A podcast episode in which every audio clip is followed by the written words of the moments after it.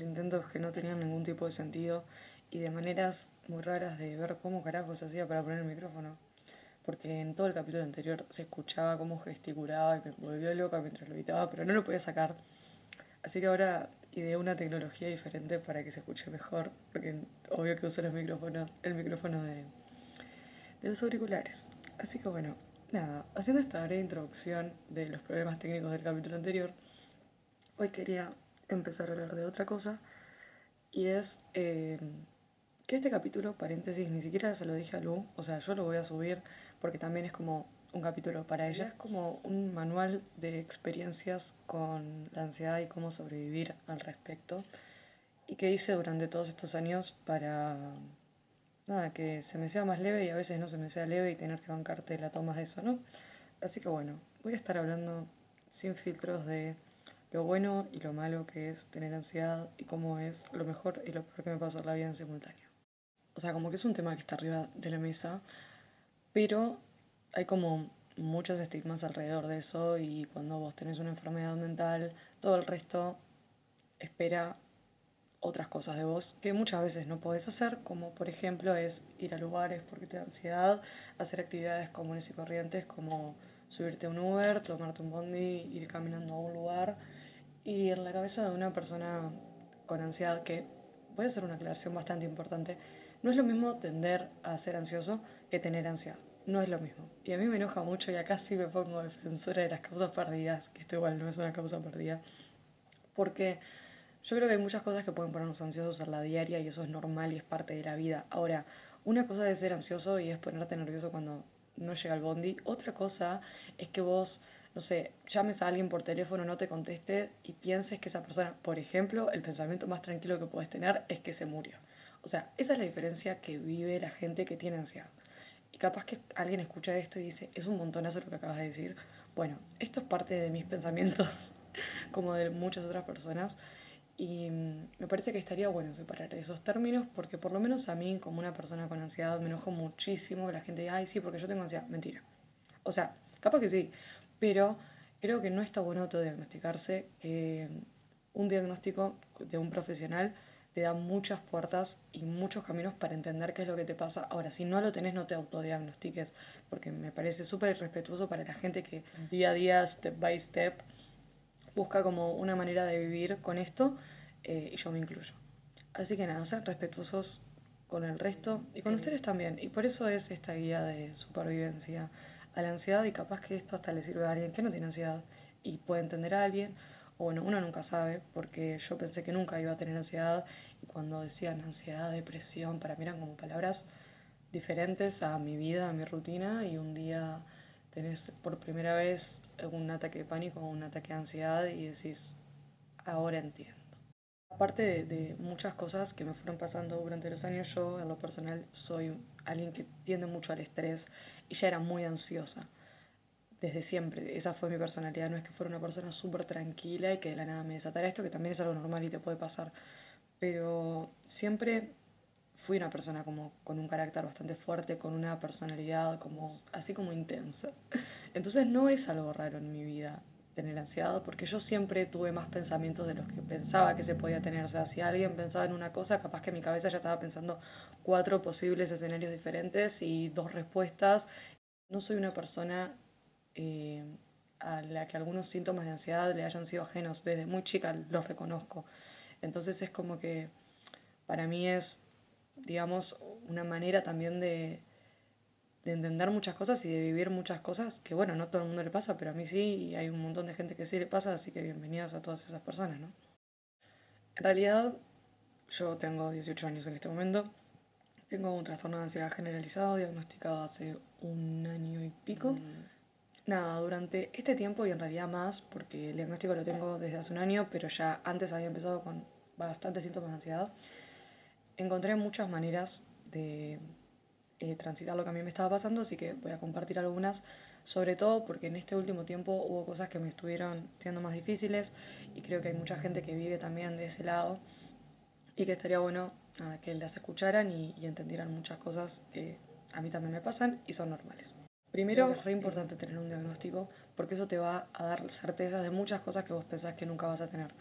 Y hay veces que vas a sentir que sos una persona reincomprendida, que todas las cosas que pasan en el mundo vos las entendés de otra manera y nadie se siente igual que vos.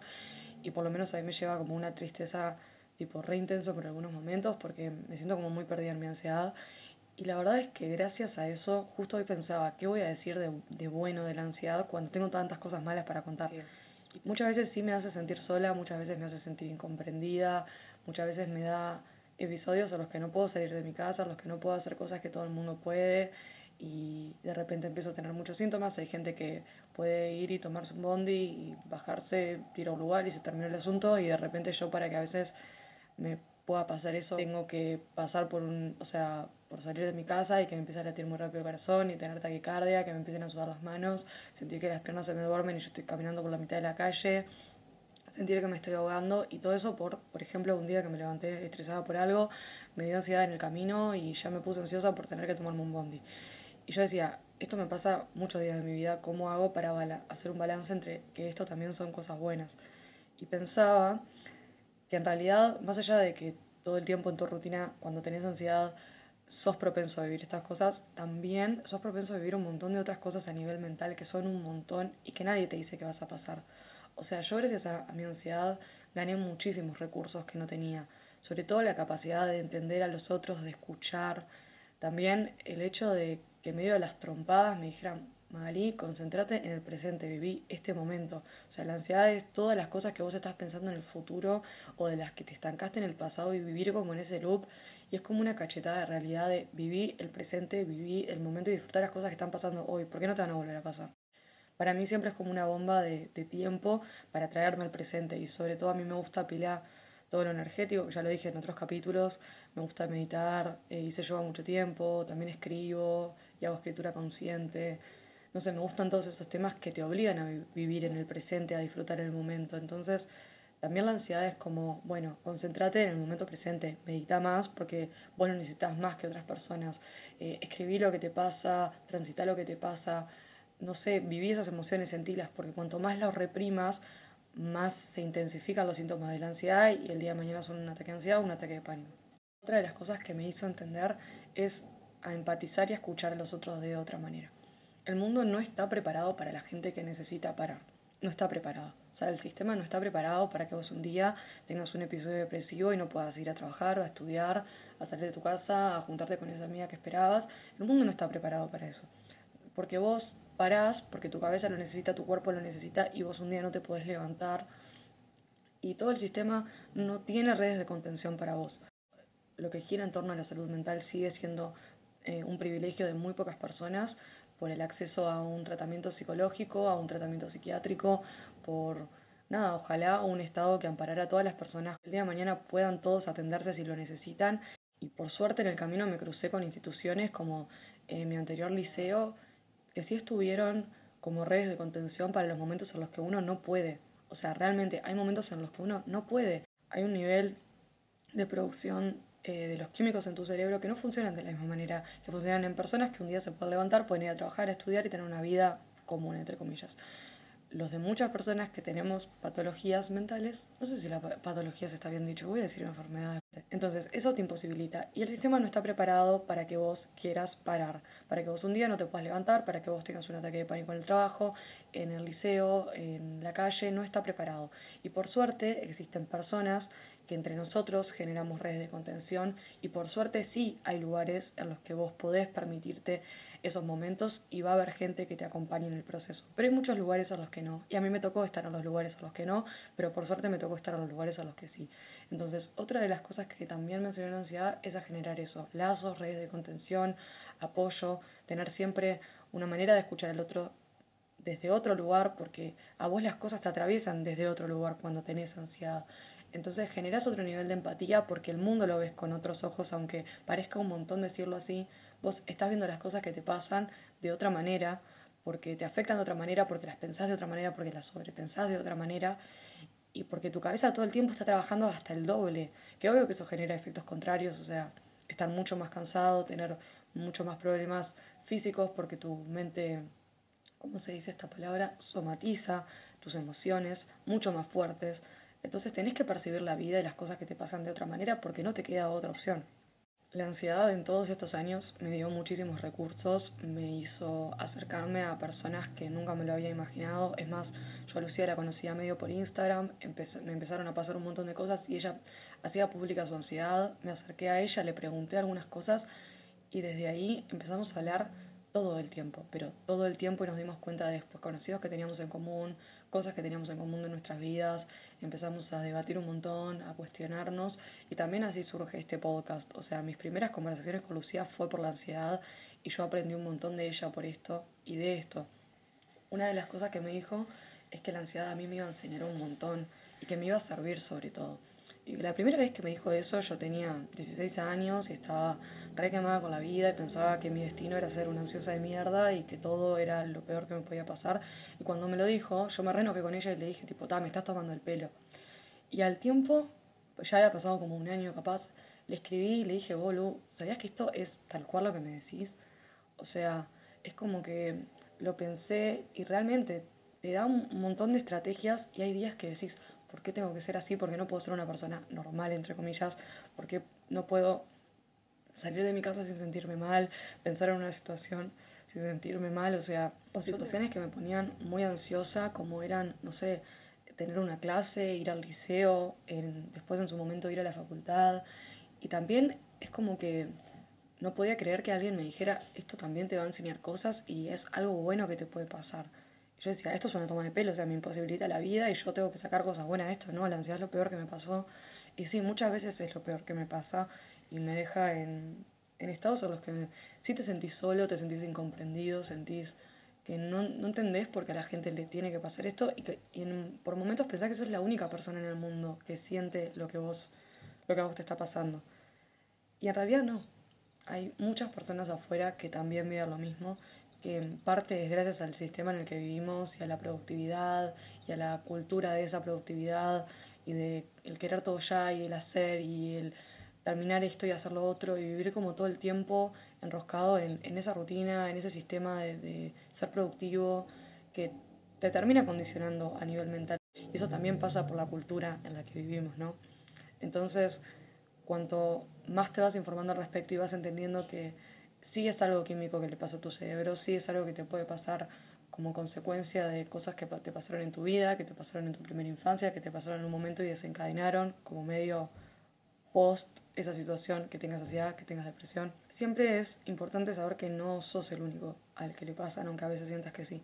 Y cuando sientas que sos la única persona a la que le pasa, buscar redes de contención. A mí no me gusta hablar de estas cosas, odio hablar de estas cosas en voz alta pero mi manera de dar una mano en este momento es nombrando todas las cosas que a mí me pasan en voz alta y reconociendo que sí, yo tengo esto y por mucho tiempo no lo puedo decir en voz alta o me avergonzaba nombrarlo, me sirve un montón tenerlo, eh, me siento a veces hasta orgullosa de todas las cosas que me enseñó tener ansiedad y también es como mi manera de dar una mano, de generar esas redes de contención que no existen porque es lo que decía, en muchos lugares sí, por suerte están y hay gente que va a vivir los procesos contigo y te va a ayudar y te va a contener y van a ser personas que acompañen, pero nunca van a estar en tu cabeza.